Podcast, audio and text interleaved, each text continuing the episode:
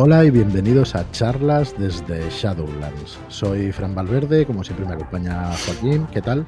Hola, ¿qué tal? Bienvenidos. Muy buenas y hoy excepcionalmente nos acompaña Marlock.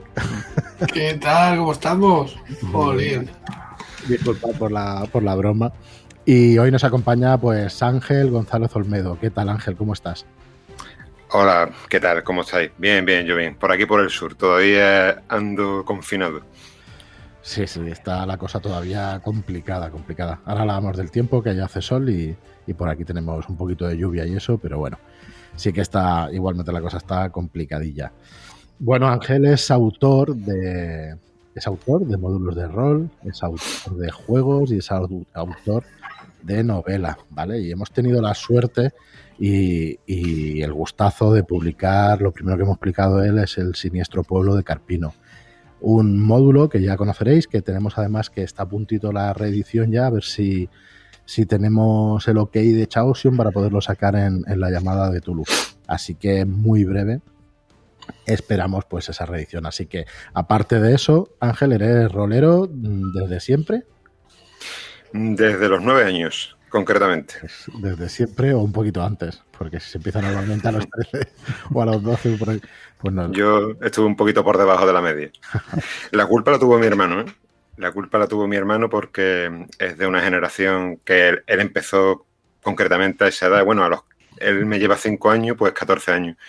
Y recuerdo que estábamos aquí en mi casa y él estaba con el grupo de amigos de, del barrio, ¿no? Mm. Y recuerdo que estaban como contando una historia, eso me acuerdo yo. Tenía, recuerdo que eran con nueve años, porque fue cuando me compré el manual del Señor de los Anillos básico. Ajá. El de la tapa roja. Con el, el rey brujo, ¿no? Con, sí. con el ah, rey de... Ese ya es de otra generación, tío. Yo, el anterior. sí, sí. Pero sí, y, sí. Y, claro, me acerqué y pregunté, ¿pero qué, qué es esto? El, el típico niño que da que da calor, ¿no? Alrededor de la mesa, ¿no? Y, recu y, y, recuerdo que un amigo de mi hermano, que era el, el que estaba haciendo de máster, me enseñó la tapa y vi eh, la portada de Angus McBride, ¿no? La de Gandalf señalando el horizonte, ¿no? Sí, señor. Dermerp. Y, y, y, leí El Señor de los Anillos. Me, me evocó una sensación de... Eh, hostia, que, que, que, que, es chulo el nombre, ¿no? y, y me cautivó, me cautivó eso. Y ya pues le pedí a mi madre eh, que me comprara un libro de rol. Y accedió. Y accedió, accedió, accedió. eh, luego, luego ya pues vienen las reticencias, ¿no? Las cosas que salen por la tele, la mala fama. O sea que eso todavía... Eh, sí. sí, sí, sí. Eso nos persiguió durante algo de tiempo, la verdad. Yo ahora creo que hay, hay mucho recorrido hecho, creo que ya no hay tanto prejuicio, todavía queda mucha gente que, que recuerda esas cosas, pero bueno, la, verdad es que poco a poco pues va pasando, ¿no? Que el sí, tiempo pero al son, final. Eso es en generaciones de adultas. Los más jóvenes, sí. eso ya creo que ya ni lo saben. No, los más jóvenes no creo que lo sepan, ¿no? De 20 años para abajo no, no creo que lo tengan ni presente. Luego ya, pues eso, con la historia y eso, pues sí que oirán cosas y tal, pero bueno. En fin, pues empezaste con... em, ¿Y empezaste a jugar con ellos directamente a, a las partidas o te costó eh, un poco más? Me costó un poco más, porque yo recuerdo que me... Bueno, que me compré el, el básico del... Me lo compró mi madre, del Señor de los Anillos, que no tiene nada que ver con el del MERP, que es una, un sucedáneo, ¿no? De Rolemaster. Mm. Eh, pero no empecé a echar a andar el Señor de los Anillos hasta después de haber testeado el Star Wars de dados de 6, porque mi hermano ya lo tenía. Uh -huh. Mi hermano ya lo tenía y yo, bueno, cuando eres un niño, pues eh, no sabes exactamente cuántos juegos de rol hay y mi hermano pues tenía ya uno y yo no lo sabía, ¿no? Pero eh, eh, me lo llevé a clase, era el típico raro de la clase, yo, bueno, pues fui, fui, uno de ellos. Sí. Y nada, y allí pues empecé a, a, echar a andar la afición con los que se anexaban a mi, a mi pelotón. Y fue, y fue la primera partida fue con de Star Wars. Luego ya pues eh, ahondé en El Señor de los Anillos y a los 12 años, porque recuerdo que fue a los 12, que me acuerdo porque, claro, fue por mi cumpleaños, claro. me compré ya el de el, de, el MERP, el MERP. propiamente. Uh -huh. Luego ya con el tiempo pues vino el vampiro, vino el, el mago, eh, los sistemas narrativos, que eso fue una, em, una explosión de ideas y de, y de forma de jugar nueva. Sí. ¿Y qué, bueno. y qué sistema es el que consideras de cabecera? O sea, el que dices, hostias, yo la verdad es que si tuviese que quedarme con uno y jugar a, a rol con ese, me quedaría con. Eso es muy difícil, pero bueno, voy a intentar contestar. Quizá, em, el, sí, el de, el de vampiro, sí, el de mundo de tinieblas, porque esa concepción de, de limar los conceptos abstractos, ¿no? Y de que sea todo tan abierto y tan a interpretación, e- esa- ese traspase que hubo de las tablas tan rígidas que había con los juegos antiguos, de los críticos, de las tablas estadísticas, a que ahora el máster te diga a ti eh, lo que está ocurriendo eh, en función de la tirada y los grados de éxito, eso fue para mí un salto cualitativo. Bueno, para todo el mundo, ¿no? Sí. Los sistemas narrativos fue para todo el mundo eso. Y yo, eh, bueno, sí, Mundo de Tinieblas estaría en el podio. Pero también luego vino, evidentemente, lo- el Chaosium, ¿no? El BRP de Chaosium, que tenía también el Stonebringer por aquí. Luego vino el- la llamada de Chulu. Mm. Y es que son. Es muy difícil ¿eh? de decidir. Muy difícil de decidir. El- la llamada de Chulu lo que tiene es que es porcentaje. Es muy fácil de entender. Y es muy, es muy fácil. Es muy fácil. Sin embargo, bueno, eh, ahora han hecho un buen trabajo con la séptima edición.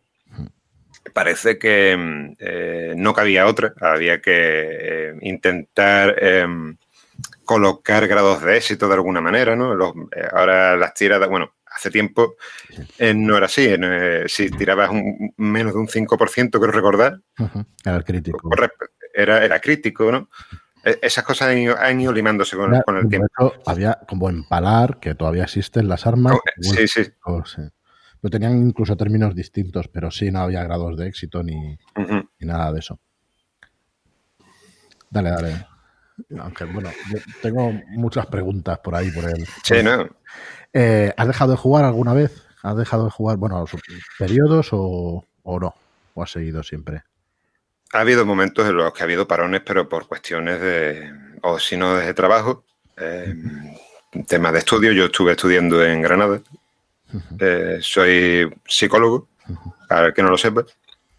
Y bueno, sí, ha habido temporadas en las que he tenido que dejarlo porque no, no tenía tiempo físico de ninguna manera. Pero todos los años siempre ha caído algo. Y siempre estado envuelto en alguna campaña. El único parón que ha habido, y de verdad que digo que es el único, ha sido en 2020. Pero ya sabemos todo lo que ha ocurrido en 2020, que es que era imposible.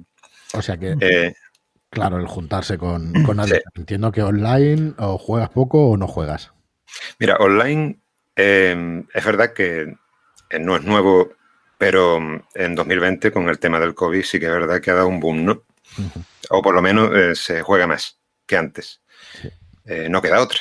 Y mm, yo me había mos- mostrado reticente con el tema online, por, bueno, porque no sentíamos cómodos directamente jugando en mi mesa de juego y además para hacer liga con otra gente, con otros nuevos compañeros, pues tengo una asociación aquí en la línea de rol.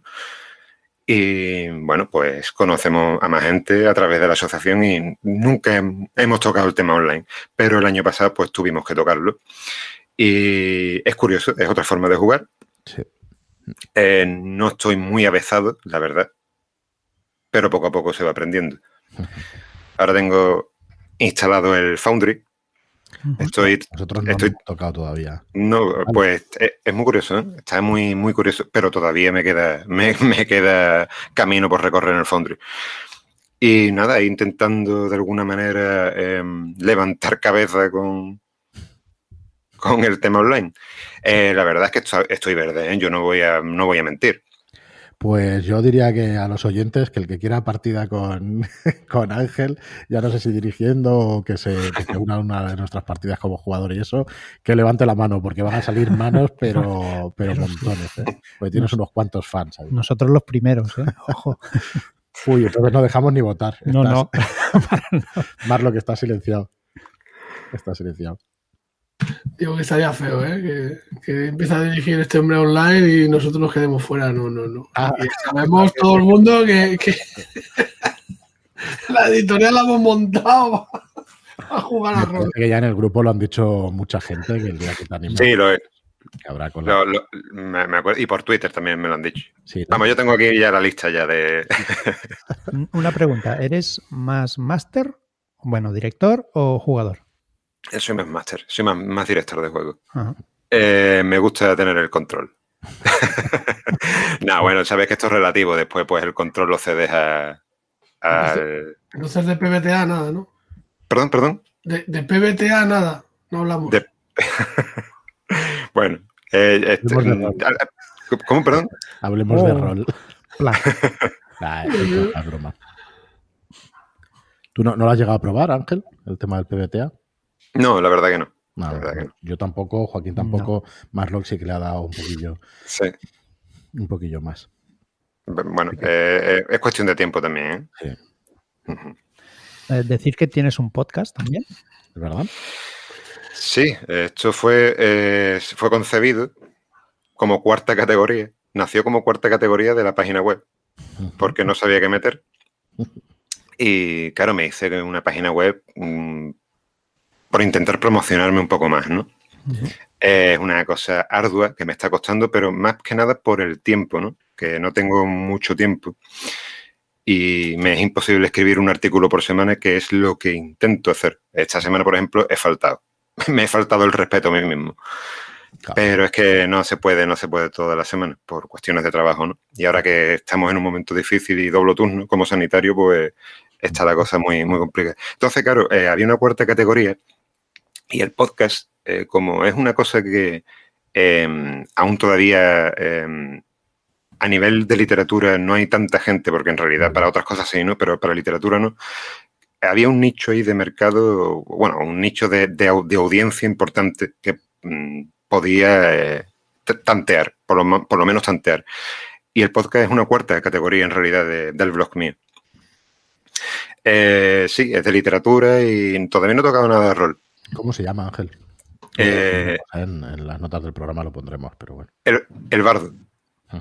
El bardo. Y tengo, creo que siete audios, pero es que no he eh, por temas también, ya, ya te digo, por temas de tiempo no he podido seguir grabando y los audios todavía no están profesionalizados, ¿no? todavía le queda mucho... No, no, pero olvídate sea, es una delicia escucharlo, una que te gozada, diga sí, sí. Marlock que se... Yo estoy enganchadísimo, tío. O sea, a mí me, me flipa eh, cómo pones, eh, no sé, el ambiente que genera, tío, los ruiditos que le pones, el mimo que, que hay ahí detrás, tío. O sea, no sé, yo me parece de los más chulos que, que he escuchado. Me parece muy evocador y luego ya los temas que, que tratas, los libros que se tocan y tal, a mí me parece, vamos, deseando que, que salga el siguiente. Espero que sea para cuando venga el buen tiempo. Ojalá, pero... Además, El protagro que tiene también, ¿no? La, la- la persona dueña de esa tienda tiene su, su vida, ¿no? Quiero decir que es alguien que esperamos Sí. que con el tiempo cono- conocer, ¿no? Sí, sí, es un personaje que tiene años, tiene sus años ya. Eh, de hecho, no sabía qué nombre ponerle. Eh, al principio lo llamé el bardo, pero después dije, voy a ponerle el nombre eh, de pila. y, y sí, resulta ser alguien que existe, que existe en, en las páginas que he ido escribiendo a lo largo de años sobre, vamos, sobre una, una- una historia. Sí, aquí pu- puedes explicarlo todo, ¿eh, Ángel, sin ningún problema. Al contrario, si quieres mantener el secretismo para que lo escuches, pues si no, aquí En, no prox- hay- en próximos episodios. Se, se- se- se- se ha notado la continencia, ¿no? Eh, no, no hay Sí, problema, de verdad. Porque al sí, final no, hay que darlas a conocer para que, para que al final la gente, pues eso, esté esperando algo y, y mejor es, es Claro. y eso. Pues llevamos un ratito ya conociéndote. Eh, ya te digo que para nosotros, yo cuando nos enviaste eh, Carpino, sería el 2019. ujú. No recuerdo Sí. la fecha, principios, debía ser de 2019. O mediados ya, no me acuerdo. Puede ser en abril, en verano, Yo diría que sí, más o menos. Y, y la verdad es que yo, bueno, está, no sé si está mal que lo diga o no, pero lo voy a decir. O sea, para mí es un orgullo haberlo leído y haber dicho, ostras, qué cosa más chula nos acaban de enviar. Hombre, es mutuo. Que vosotros hayáis apostado por él, claro. Sí, ya sí, te lo he dicho. Gracias, Ángel, pero es que de verdad que me hace sentir muy bien el tema de haber de haberlo leído y, y de haber dicho, ostras, y hay, hay mucha calidad. Eh, entre nuestros oyentes hay muchísima gente que tiene Carpino, que tiene el siniestro pueblo de Carpino.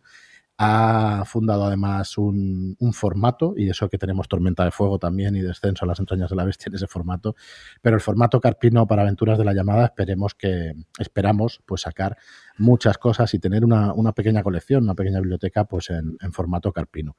Así que bueno, lo primero que era decirte eso y que si podemos ahora grabaremos el segundo episodio, bueno, llevamos 15 minutos, vamos a estar un buen rato más y queríamos tratar en cada uno de ellos un pues algo de lo que hubieras escrito. Entonces, quizá pues empezar por, por Carpino, ¿no? Sin hacer mucho spoiler, sí que me gustaría tratarlo un poco y que nos explicaras cómo surge esa aventura uh -huh. y cuántas vueltas le has dado, cuántas veces la has jugado, porque sé que está trabajada, sé que, que la había jugado muchas veces en el club y eso, entonces si, si les puedes explicar a los oyentes un poco cómo, cómo nace. Bueno, y si, y si, quieres hablar del club también, por, para ver si se afilia más gente allí, tío. Claro, claro. Bueno, pa para que no se me olvide, el club es eh, una asociación de aquí de la línea. Se llama Hijos de Caín. Toma ya. Llevamos. Oh, fuertes ahí. Sí. A, a, alguien nos ha llamado la atención con el, con el nombre, pero era preceptivo eh, los más tradicionales, digámoslo. Pero bueno, no hay problema. Eh, el, se llama Hijos de Caín y llevamos como... Este, va, este es el tercer año ya. Este es el tercer año que estamos dado de alta. Y bueno, eh, haciendo aquí en el campo de Gibraltar, pues afición. Vienen de, de, Algeciras, vienen de San Roque, vienen, bueno, y por supuesto gente de la línea, ¿no? Conocéis la tienda de minis, me imagino, ¿no? De aquí de la línea, no sé si... Sí, sí, sí. Pues ahí es donde teníamos la sede. Ahora ya tenemos un módulo en el ayuntamiento cedido. Y sí, Carpino se ha jugado varias veces ahí. Ahora con más porque hay un, uno de los manuales, pues están encajados en la, en la librería de, de, de, la asociación. Y bueno, ¿cómo surge? Pues eh, fue en Granada. Fue en Granada y estamos hablando del año 2009-2010, por ahí. Y nace de la, de la más absoluta desidia por preparar una partida. No vamos a mentir. Por aquel entonces, mm, creo recordar que yo estaba preparando una aventura ya mascada. ¿eh? No, era de, no era de chulo. No recuerdo cuál, cuál era, pero era una aventura que ya estaba, era un módulo. Y dije, no, voy a preparar algo, algo mío, algo, algo que me surja. Y me puse, pues, a dos horas de la partida a cavilar una cosa rápida. Yo voy por épocas. A veces me preparo la partida concienzudamente, de una forma muy exhaustiva, muy minuciosa. Pero hay veces que, ya te digo, la indolencia me puede, digo, eh, paso y me pongo a, a, lo que salga en improvisación. ¿no? Y bueno, siempre sale bien si la gente quiere que salga bien, porque esto es una cuestión de divertimento. ¿no? Y nada, pues se me ocurrió pues dar un punto de giro, porque ya sabéis que no vamos a comentar spoiler, pero sabéis que Carpino tiene un punto de giro, ¿no? Sí. Importante. Y cuando lo puse sobre la mesa, ese punto de giro, de además de forma improvisada, ya te digo, digo, voy a hacer esto que se me acaba de ocurrir. Recuerdo que había un chaval allí, eh, que es de, allí, de Granada, de un pueblo de Granada, no concretamente de la, y, de la capital. Y, y, cuando estaba escuchando ese punto de giro, me acuerdo que estaba con, la, con las manos pegadas a la mesa, al cristal de la mesa, y dejó hasta las marcas de la tensión que tenía. Sí, sí. Y digo, tío, me, me, he pasado ya con este chaval, me, voy a tener que darle terapia después de esto. y, y, nada, me, me, gustó tanto, gustó eso tanto, esa, esa evocación de la supervivencia, de, la, de, los estragos del hambre, de, de, bueno, en fin, todo lo que, todo lo que se narra ¿no? en, en el módulo, que digo, esto, esto lo tengo que reciclar y perfeccionarlo y empezaron a surgir ideas. Empezaron a surgir ideas. Y... Una pregunta, ¿narras sí. igual que escribes? ¿Perdón? ¿Narras igual que escribes o que narras el podcast? ¿O, ah, mm, ya, me lo han, ya me lo han preguntado, ¿eh? y, bueno, a veces sí, a veces cuando estoy inspirado, pues. Apúnteme usted, por favor. Pues no, me extraña que me dejara las marcas en la meta entonces, porque claro, es un tema que, ostras, que, la palabra es súper fuerte y joder, cuando, cuando se habla de esa manera y eso, pues al final te evoca cosas y joder, como te metas un poco en la partida, la verdad es que mola muchísimo. De hecho, fue por, e, esa época cuando empecé, bueno, todos hemos puesto em, poner tonos de voz, ¿no? Eh, em, eh, controlar el volumen en la narración, pero... Eh, Algunos lo hemos intentado, ¿eh? Otra cosa que lo consiguiéramos. Yo diría que es por esa época, yo diría que es por esa época, por el 2010, cuando em, me centré más en, esa parcela ¿no? de, de, la narración. Oye, es que saliendo un poco del tema, creo que en España se está creando escuela ¿eh? con el tema este del online y el tema de muchos narradores de juego que narran de esa manera. En otros países no se ve. ¿eh? Yo veo alguna partida por ahí. Yo, yo, también lo creo. Y es que, eh, y esto es una disertación mía, aunque yo creo que alguien también la ha tenido que tener, la ha debido de, de pergueñar o quizás ya se ha comentado y yo no, no lo sé, pero creo que debemos diferenciar entre narrar y dirigir, que yo creo que son dos conceptos diferentes.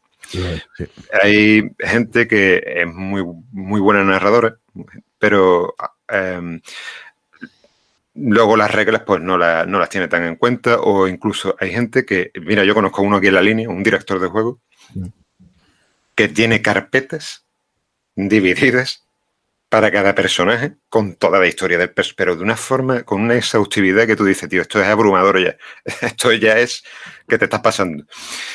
Y sin embargo, eh, no le da tanta importancia a la narración, a evocar sentimientos. Es una, cosa artificiosa, pero muy meticulosa, muy, muy bien metida, con una estadística y una plasticidad estadística muy conseguida. Pero eh, otra cosa es narrar, otra cosa es eh, contar el cuento que estamos viviendo. Y yo creo que el equilibrio es lo importante. Eso es lo que iba a decir ahora mismo. Al final esto no deja de ser un juego, o sea que quizá el equilibrio entre los dados, entre el azar ese y la historia pueda ser lo, ideal, ¿no? Pero me acuerdo el triángulo este de la intensidad, ¿no? Que tiene Sirio en muchos vídeos y, sí, sí.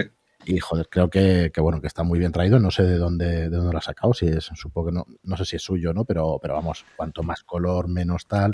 Y no lo recuerdo exactamente lo que dice, pero sí que sí que tiene mucho sentido, ¿no? Que dejar pues una cosa sobre la otra. Dale, dale. Pues, no, que digo que, que, sí, que puede ser de él porque es un genio. Sería un genio. sí, sí. Así que no, me imagino que, que será de él pues es una pasada, sí, porque ese triángulo que le dices, pues eso, cuando le das más importancia a uno de los, de los vértices, una de las puntas del triángulo, pues dejas más apagado la otra o dejas menos espacio a la otra punta. Entonces, bueno, imaginaos, es que no recuerdo los conceptos, ¿no? Pero por un lado está el color, por otro lado están las reglas y por otro lado está otra cosa, ¿no? Y entonces, claro, cuando te diriges más hacia un lado, Claro, lo ideal debería ser, bueno, lo ideal son 10 horas de sesión y que haya de todo, ¿no? claro, claro. Eso, online, según que silla, que silla estés, pues va a ser complicado. Me al final resulta que en realidad es lo que se habla por internet, ¿no? Yo veo muchas discusiones en Twitter y digo, joder, la gente, tío, cómo, cómo se complica cuando en realidad esto, en realidad, eh, en el fondo, es un hobby y cada uno juega de la manera que quiera ya está. Sí, sí, sí, es, tal cual, es tal cual. Eso de lo de las maneras de jugar bien o jugar mal son discusiones bizarras que son bizantinas, claro. bizarras, bizantinas. Bueno, yo es que el tema de Twitter tengo mi, opinión de que, está muy alejado de cuestiones de juego y tal. No pero es tu podcast, puedes decir lo que quieras. bueno, en fin. Eh, bueno, más allá de eso, entonces, eh, creas Carpino, lo pruebas unas cuantas veces y te decides a enviarlo. ¿Habías enviado algo más, algo antes, alguna editorial y eso, por, saber y conocer un poco los pasos que, que seguiste, Ángel? Eh, envié algo a, No Solo Rol, creo recordar. Eh, me contestaron, pero no fue con Carpino, fue con otra, con otra cosa que saqué hace tiempo que publiqué con una editorial pequeña, que ya no está. Que me da un poco vergüenza decirlo. ¿eh? No hay problema. No hay problema. Eh, Canis, el juego de rol de la fauna ibérica. ¿Y de qué iba, tío? De canis, de, de bajunos, de tártaros, de. de la fauna ibérica. Era un juego mm, de rol social, crítico, pero muy poco maduro todavía. eh, un compendio de reglas muy, muy básico, muy. que pretendía ser narrativo, para nada ambicioso. Y fue una cosa. mm, bueno, eh, esos fueron mis inicios, digamos, eso fue en 2014-2015. Y bueno, Pero cono- Fue una cosita. un poco, Ángel, no, no demasiado, pero un poquito. O sea, ¿es más de crítica social que de humor? ¿O era más de crítica Eh, social que de humor? es humor y crítica social. Humor y crítica social. Eh, de hecho, los enemigos que había eran el heavy, el pijo, Claro. eh, ese tipo de cosas. ¿Qué eran esos? ¿Perdón? Perdón, ¿que en, ¿en qué año estaba basado? O- eh, en nuestra eh, contemporáneo, en, en- en- en los años actuales, vamos. Pero no te fuiste a los 90 ni a los 2000, principios de los 2000, sino que sigues... Eh, no, se barajó, se, ba- se barajó la idea, la idea, pero perdía chicha por el tema de los móviles, por el tema de, en fin, una serie de elementos que, que venían bien y que estaban con, con la época actual. Vamos, que sigue habiendo fa- fauna ibérica que no Eh, en hombre. los 90. No, no, Por su- evidentemente, Por supuesto. pero van cambiando. Hoy en día igual los canis ya no están tan mal vistos. Hostia, no sé, Sí. es que el término exactamente a qué se refiere no lo tengo, no totalmente, pero bueno, no nos metamos en, en si lo queréis. Yo exactamente el término, la verdad es que no sé a qué se refiere, sí. No lo sé, la verdad. Yo nunca, bueno, sé que tiene una, tenía, me acuerdo que tenía un, un lenguaje de Germanía, el, el libro y todo, con el, la- los términos en calor. ¿Qué es exactamente la Germanía? Para el que no lo sepa, porque lo he leído en muchas de tus obras, vamos a explicárselo a, a los oyentes, al que no lo sepa, que probablemente muchos de ellos ya lo sepan. Bueno, la Germanía es, eh, o lenguaje de Golfaray, que también es como, como se llamaba en la época, o Jacaranda, ¿no? Que es el, eh, el lenguaje que tenía la, la Germanía, la Germanía, los bajos fondos, ¿no? De, de la sociedad, concretamente del siglo de oro español. Bueno, siglo XVI, XVII. Durante el siglo XVI eh, hay una serie de gremios que se establecen en, por Valencia, de hecho, y se cree, se cree ¿eh? que, se, que nace de esos gremios como una forma de, mm, de disensión, no, no, no disensión, es más bien una... eh, Es la, forma que tiene la sociedad para sobrevivir en los bajos fondos mm, a espaldas de la autoridad, ¿no? Entonces ahí empiezan a nacer una serie de, un lenguaje rico, una serie de términos, un idioma propio, porque está considerado un lenguaje, realmente el lenguaje de Germanía, donde la gente, vamos, estamos hablando de criminales, eh, traficantes, eh, proxenetas de la época, son gente pues que establece una forma de comunicación. Y esto se puede ver mucho, para quien le interese, en las obras de Quevedo. Quevedo era, eh, Cervantes también, mete Germanía, ¿no? Lope de Vega, por ejemplo, es un tipo más comedido, Más fino. tipo más, fino, más políticamente correcto. Góngora también lo era. Bueno, Ya sa- saben algunos que había rivalidad entre Góngora y Quevedo. Quevedo era un tipo que se metía en las tabernas, en los garitos, a beber hipocrés. Eh, de hecho, le, le gustaban los lances de espada, porque era un muy buen espadachín. Y era un tipo, era un gamber. Y, y ahí en la obra de Quevedo se puede ver mucho, mu- mu- mucho de Germanía, se puede aprender mucho de Germanía. Y básicamente Germanía es eso, es, es el habla de los delincuentes. Es el habla de los delincuentes. Bueno, yo te lo pregunto porque es, es muy común en, en tu obra, en algunas de las cosas que, que he podido leer ya y eso. ¿Y dónde aprendes tú ese lenguaje? ¿O dónde aprendes a escribir? Nos explícanos un poco por qué tu estilo peculiar, hasta donde te apetezca y lo que quieras decir, ¿eh? me faltaría, pero... pero Bueno, yo, yo no, me, no me considero un portento de, del estilismo de la Germanía.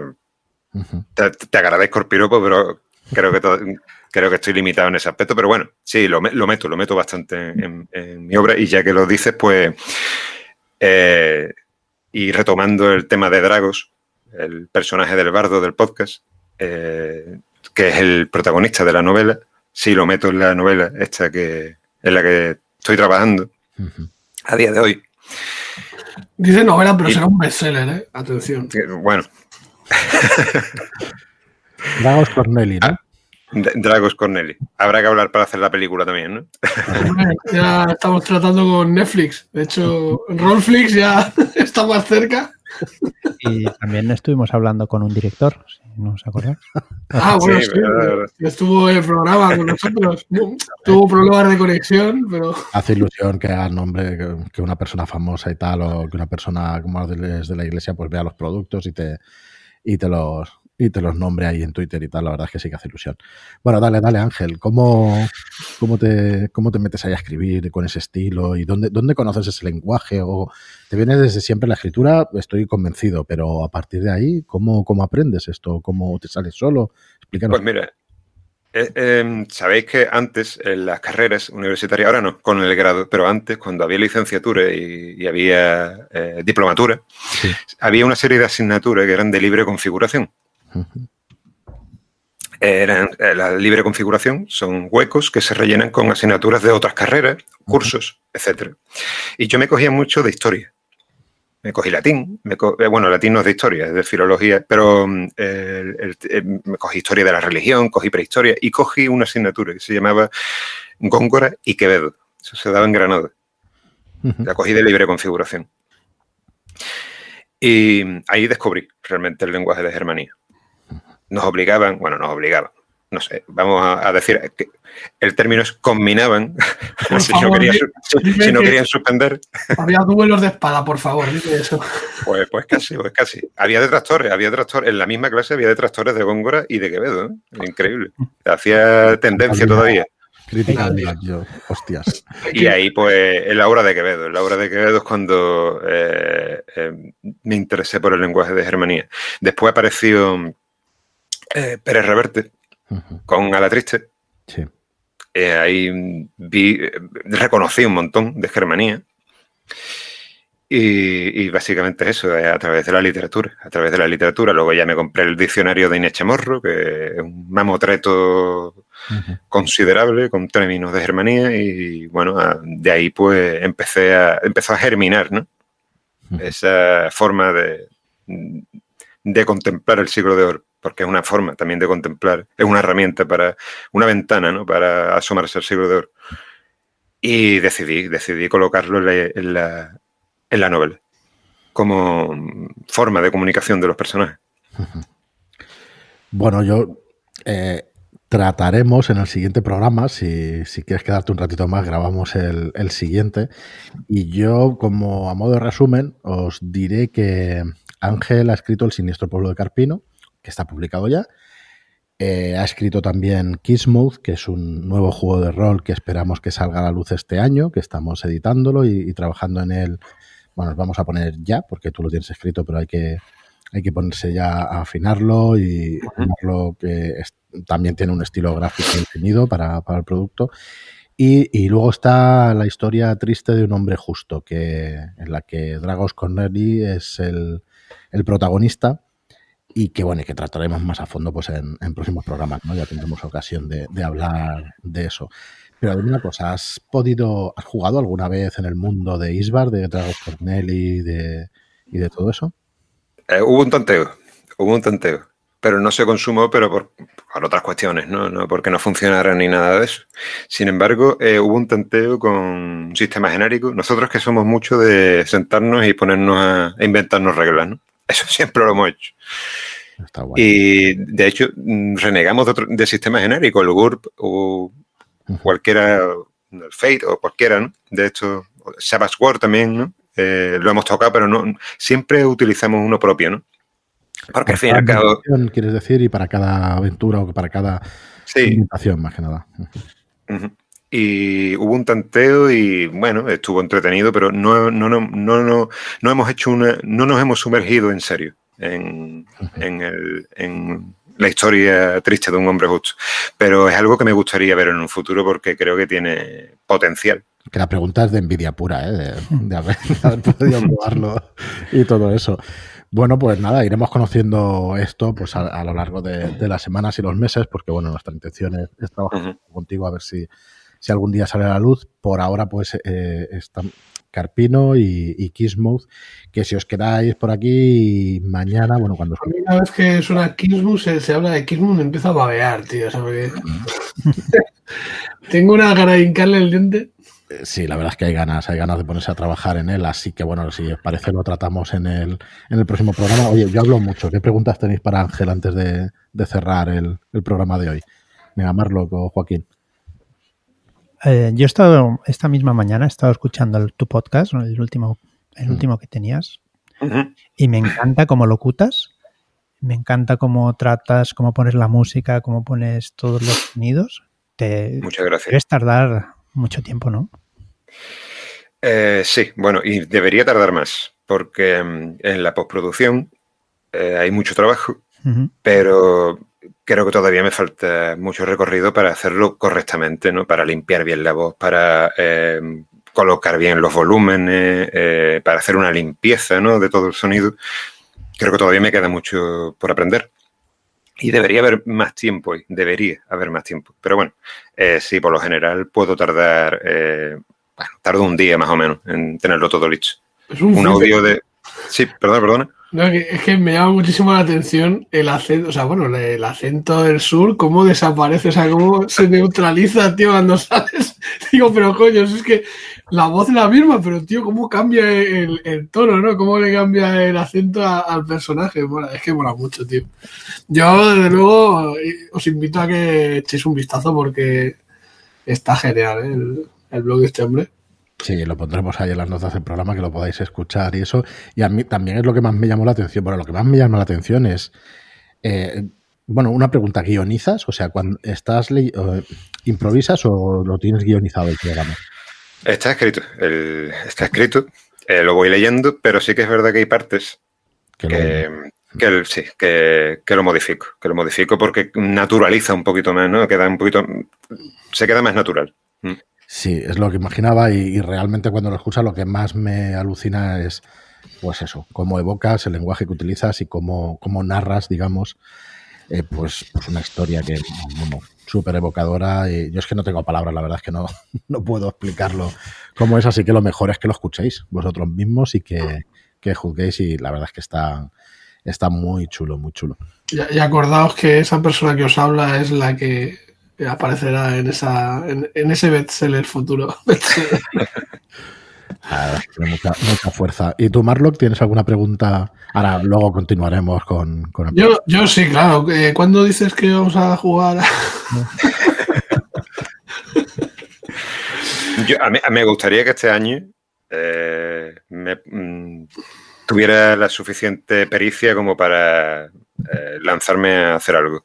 Me gustaría, me gustaría. Porque además es una cosa que estoy frito por hacer. Ya te digo, estoy muy verde con el tema del rol online. Eh, en 2020 lo he tocado muy poco, a pesar de que lo he tocado al 100% con respecto a otros años, porque es que es la primera vez. Claro.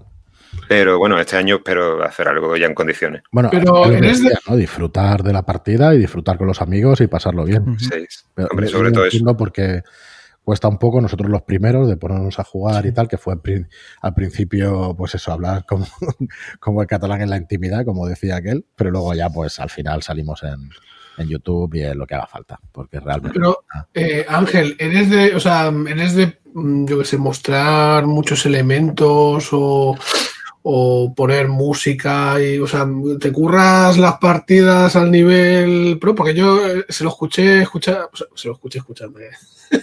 se lo escuché decir a, a alguien, ¿no? Lo de, eh, yo por ejemplo me considero, pues, low cost, tío. Yo a mí no me da pa- para hacer tantas historias, de añadir músicas y, y tal. Y, Bueno, y yo creo que Sí, que son capaces de hacer ahí virguerías. Eh, Es, depende, eso siempre ha dependido, y supongo que no será el único, del ritmo de la historia. Hay momentos en los que hay tensión, como en un combate, y las cosas, pues, el detalle se diluye un poco en aras del, eh, de los estímulos inmediatos, y luego cuando quiero eh, imponer una atmósfera de terror o de, o de opresión, pues sí me deleito un poquito más, evidentemente. Y empiezo a, a echar toda, empiezo a la, la caballería, ¿no? Empiezo a lanzar la caballería, o el lenguaje de Germanía, a echar las cabras. a echar las cabras. Bueno, echar las cabras es enfadarse más bien. Sí, eso es enfadarse. Pero sí, sí, eso depende del ritmo, del ritmo de la historia. Muy bien. Pues mira, yo tengo otra, una última pregunta para este, para este podcast. Que... Ah, y por supuesto, perdón, y por supuesto, sí, eh, meto música. Meto música eh, también elegida. No me gusta dejar un ambiente. No, no, me gusta dejar una música de ambiente, solo meter la música concreta en el sitio exacto. Mm. Perdona, Frank. Perdona, Frank, me estaba diciendo. Ya, se me está cayendo la baba, sí. Eh, una última pregunta que tengo yo, ya, ya hablamos en el próximo, pero mm, el psicólogo, eh, ¿conoces el sistema de, de cordura de Cthulhu de 100? Sí, claro. Gracias con la llamada. ¿Cuál es tu opinión? Uy, es, es, muy, es, muy, interesante, es muy interesante. Sí. Eh, es, difer es, diferente. Eh, hombre, yo estoy muy hecho al de Churo de 100 de toda la vida. Pero esto de tener las barras, ¿no? Con eh, las muescas, que es más bien. Evoca más como una pérdida de puntos de vida, ¿no? Se podría decir.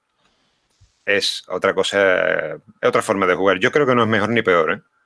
Yo soy de la opinión que no es mejor ni peor. Yo creo que es otra forma de hacer las cosas. Y como psicólogo, realmente creo que no hay.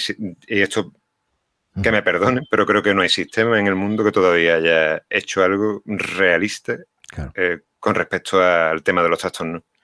Los trastornos son una cosa que, que no aparecen de la noche a la mañana.